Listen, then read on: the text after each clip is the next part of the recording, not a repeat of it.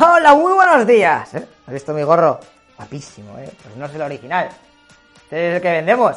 Es igual que este, pero este está nuevo y este está para tirar.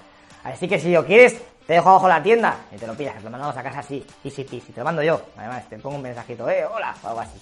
Venga, siempre hablamos que si se quiere independizar Cataluña, el País Vasco, Soria, Murcia o incluso España de la propia España. Todo el mundo quiere independizarse, todo el mundo quiere ir a su bola. Pero hoy os voy a comentar un momento en el que en Andalucía se lió una pardísima. Justo cuando Portugal se tiró de España. Venga, estate atento porque lo que te voy a contar seguro que te mola. Suscríbete y dale al like y compártelo ahí en Twitter, en Instagram, en todos lados. En TikTok incluso. ¡Vamos!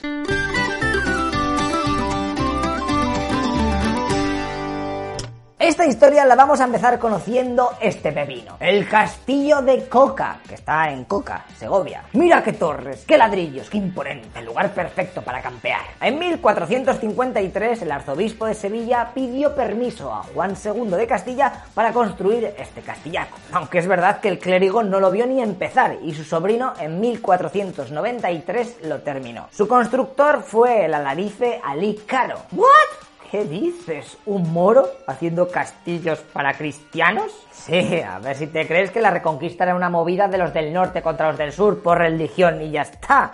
hombre, no. Si en aquel momento la península era un cachondeo, los unos contra los otros, los, cristianos contra los cristianos, cristianos por arriba, abajo, lados, se traicionaban los que creías que eran tus colegas. Bueno, bueno, bueno, un risk extreme.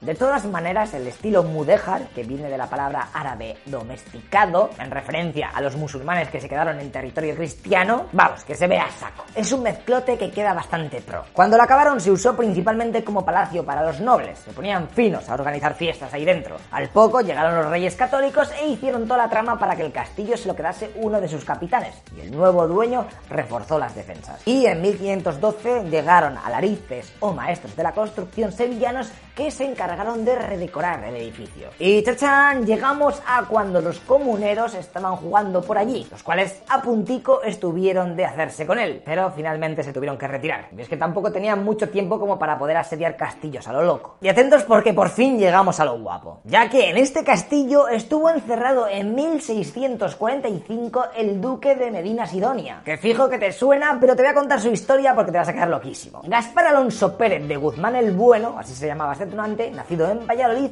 era de una de las familias más tops de Andalucía. De hecho, este tío ocurrió en la corte de Felipe IV, pero lo chulo es cuando el duque de Medina Sidonia la palma y el título lo hereda el chaval este, el Gaspar que de buenas a primeras se ve con todo el cast y empieza a derrocharlo a fuego, ¿eh? Mujeriego nivel 3000. El nuevo duque estaba viviendo la Icabos, además de que el título le aportaba ser el capitán general de las costas de Andalucía, así que también tenía fuerza militar. En 1637 varias zonas de Portugal, recordad que en aquel momento Portugal era española o formaba parte del territorio hispánico, bueno, que los vecinos se levantan y el tipo este tiene que llevar a sus tropas para acabar con las rebeliones, algo que para él fue easy peasy. Pero tres años después, los lusos vuelven a dar el coñazo, lo que pasa que esta vez en nivel hardcore, ya que habían apresado a la virreina de su zona y se habían cargado a un importante noble español, que fue sorprendido ahí en su palacio. ¡Eh, ¿Qué? ¿Me vais a matar? El pobre rápidamente se intentó esconder en un armario, pero lo pillaron, surprise, y lo tiraron por la ventana. ¡Pomba! Pero eso no es todo, porque los de Cristiano Ronaldo habían pillado al duque de Braganza y lo habían nombrado su nuevo rey. O sea, para Portugal. Ya, den por culo a España. ¿Pero qué van estos payasos? O sea, Portugal era parte del imperio hispánico desde Felipe II, Felipe III, y ahora con Felipe IV se quieren pirar. Vale que los nombres de los reyes no son nada originales, pero joder, que luego va a venir Carlos II y aunque solo sea porque es un pibón, ¿eh? merece la pena aguantar un poco. Bueno, pues espera que esto no es todo. España está que se cae, porque a la rebelión de los portugueses hay que sumarle la catalana, la de Nápoles y la de Sicilia. Está todo el mundo on fire en armas. El rey español obviamente no quiere quedarse sin territorios porque ha jugado mucho al y empieza a mover tropas. Encarga a nuestro duque, el de Medina Sidonia, que concentre 10.000 soldados de toda Andalucía y los mande para reconquistar Portugal. Lo que pasa que hay algo que todavía no os he contado, y es que el rey que acaban de proclamar los portugueses, el Juan IV este, pues está casado con Luisa de Guzmán, que es la hermana de nuestro protagonista. Flipas. O sea que imagínate que te dicen que tienes que atacar a tu cuñado que se acaba de convertir en rey por lo que tu sister también es reina. Oye, oye, pues a ella a lo mejor me lo pienso, ¿eh? Mm. Madre mía, esto se pone interesante, ¿verdad? ¿Y qué pasó? Pues que el duque de Medina Sidonia se empieza a hacer un poco el remolón, ¿eh? Con eso de juntar el ejército de Andalucía. Bueno, si venís mañana, si no pasado... Vosotros en dos semanas quedamos... Eh, ¿Cuándo? Eh, me voy a dormir, luego ya... Al día, siguiente se despierta. Duque, estamos preparados para salir a Portugal. No hacían lo de así, pero es para que... Un soldado. Si es que a ver cuántos somos somos muchos, pero no es suficiente, sí, es que Portugal es grande. Y eh, tiene un rey jugando la cabeza. Y el móvil lo he dejado cargando, está 10% de batería, vamos a esperar a mañana, ya otro mes. Y claro, en Madrid ya empiezan a sospechar que en verdad no quiere atacar a su hermana y mandan a un enviado especial para ver qué coño pasa. Este emisario intercepta una carta en la que descubre todo el pastel, y es que supuestamente el duque está negociando con Portugal para, atento, independizar a Andalucía de España. ¿What? ¿Cómo te quedas? Y para ello, además, cuenta con el apoyo de las flotas francesa y holandesa que están ahí en todos los fregados también. Dice, hijo de España, yo estoy ahí. Mm. Mando barcos, si yo te doy dinero, tengo que quedar para joder. Aunque me quede por la joder. Bueno, bueno, bueno, flipas. Entonces el enviado va corriendo a saco a Madrid y se chiva al rey. Mira lo que acabo de pillar. Y el monarca, viendo que a lo mejor se le acaba el chollo, llama a la corte a nuestro protagonista. Pero este, cuando le llega la notificación por correo, sé que tenéis que firmar. Dime el DNI. DNI, yo qué sé el 1, 2, 3, que no sabía que teníamos DNI, ahora que... Yo que sé, pon un 2. Y entonces este contesta que está jodido de salud y que no puede viajar ahora, ¿eh? Espérate un poquito. ¡Bah! Vaya excusa de mierda. Menudo pillote. Claro, el duque estaba intentando ganar tiempo para que desde Portugal le avisasen cuando viesen llegar a las flotas de los gabachos y holandeses que le iban a apoyar. Lo que pasa es que aquellos barcos nunca llegaron y nuestro prota fue preguntando a la nobleza andaluza cómo veían eso de sublevarse e independizarse. Y la mayoría le dijo que blastelezo, que no querían saber nada de eso. Solo contaba con el apoyo de Sevilla y de Jaén.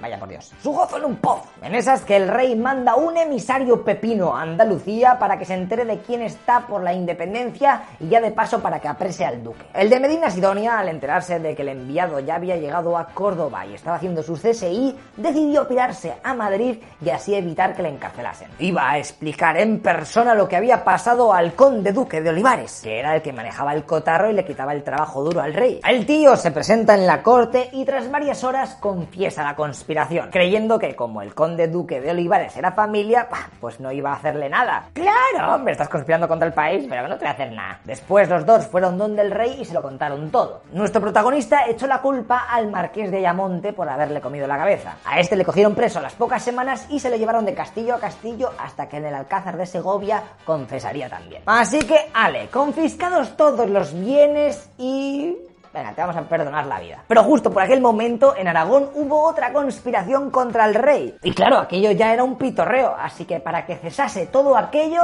a chuparla. Se condena a muerte al de Ayamonte. Al de que te he dicho que acaba de confesar en Segovia. Y así que el resto de la gente vea lo que pasa cuando se meten aquí con uno. A este hombre lo pasaron a cuchillo, es decir, lo degollaron y luego...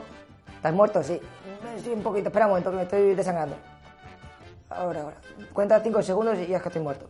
Bueno, pues una vez que ya estaba muerto, pues le cortan la cabeza. El marqués de Ayamonte, en su defensa, dijo que él advirtió al de Sidonia que él solo apoyaría la proclamación de una república en Andalucía, que él no quería al de Sidonia como nuevo rey. Bueno, pues da igual, porque todo ha sido un fail, así que al lobby. Y seguro que ahora te estés preguntando, ah, ¿y qué pasó con el Gaspar, eh? Con el duque de Medina Sidonia, este que quería independizar Andalucía de España. Le cortaron también la cabeza. Le perdonaron la vida por ser familiar del de Olivares. Pues habiendo matado al marqués este a cuchillo, el aviso estaba dado. Y tíos, el duque de Medina Sidonia tenía mucho rango y matar nobles de alto rango es un movidote porque puede que alguien pues, luego se enfade. Así que le perdonó la vida. Eso sí, le obligó a donar 200.000 ducados y a hacerse Patreon de a toda leche.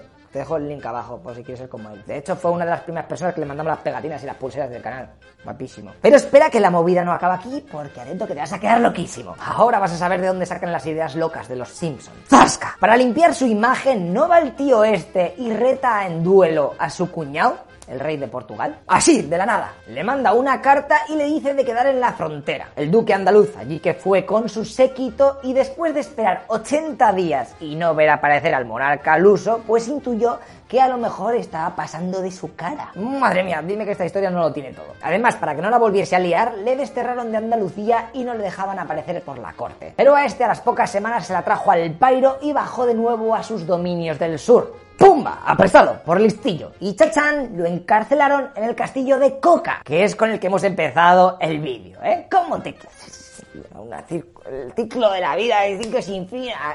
Por esto empezó el Rey León. De todas maneras, os comentaré que Gaspar acabó su vida en Valladolid y, pese a haberla liado a saco, ayudó en lo que pudo a Felipe IV cuando los ingleses estaban pensando invadir Andalucía y los portugueses hacían raids dentro de España. Esta historia, por si fuese pequeña, también tiene varias versiones entre los historiadores, porque hay algunos que dicen que en verdad el duque nunca quiso independizar Andalucía, que solo quería ganar notoriedad. Otros comentan que todo fue una estrategia del conde duque de Olivares para tirarlo de aquella zona porque tenía envidia de que su casa fuese más pequeña que la de Medina Sidonia. Y por último están los más profesionales que dicen que en verdad todo se hizo exactamente así para que se pudiese hacer este vídeo en YouTube en el siglo XXI.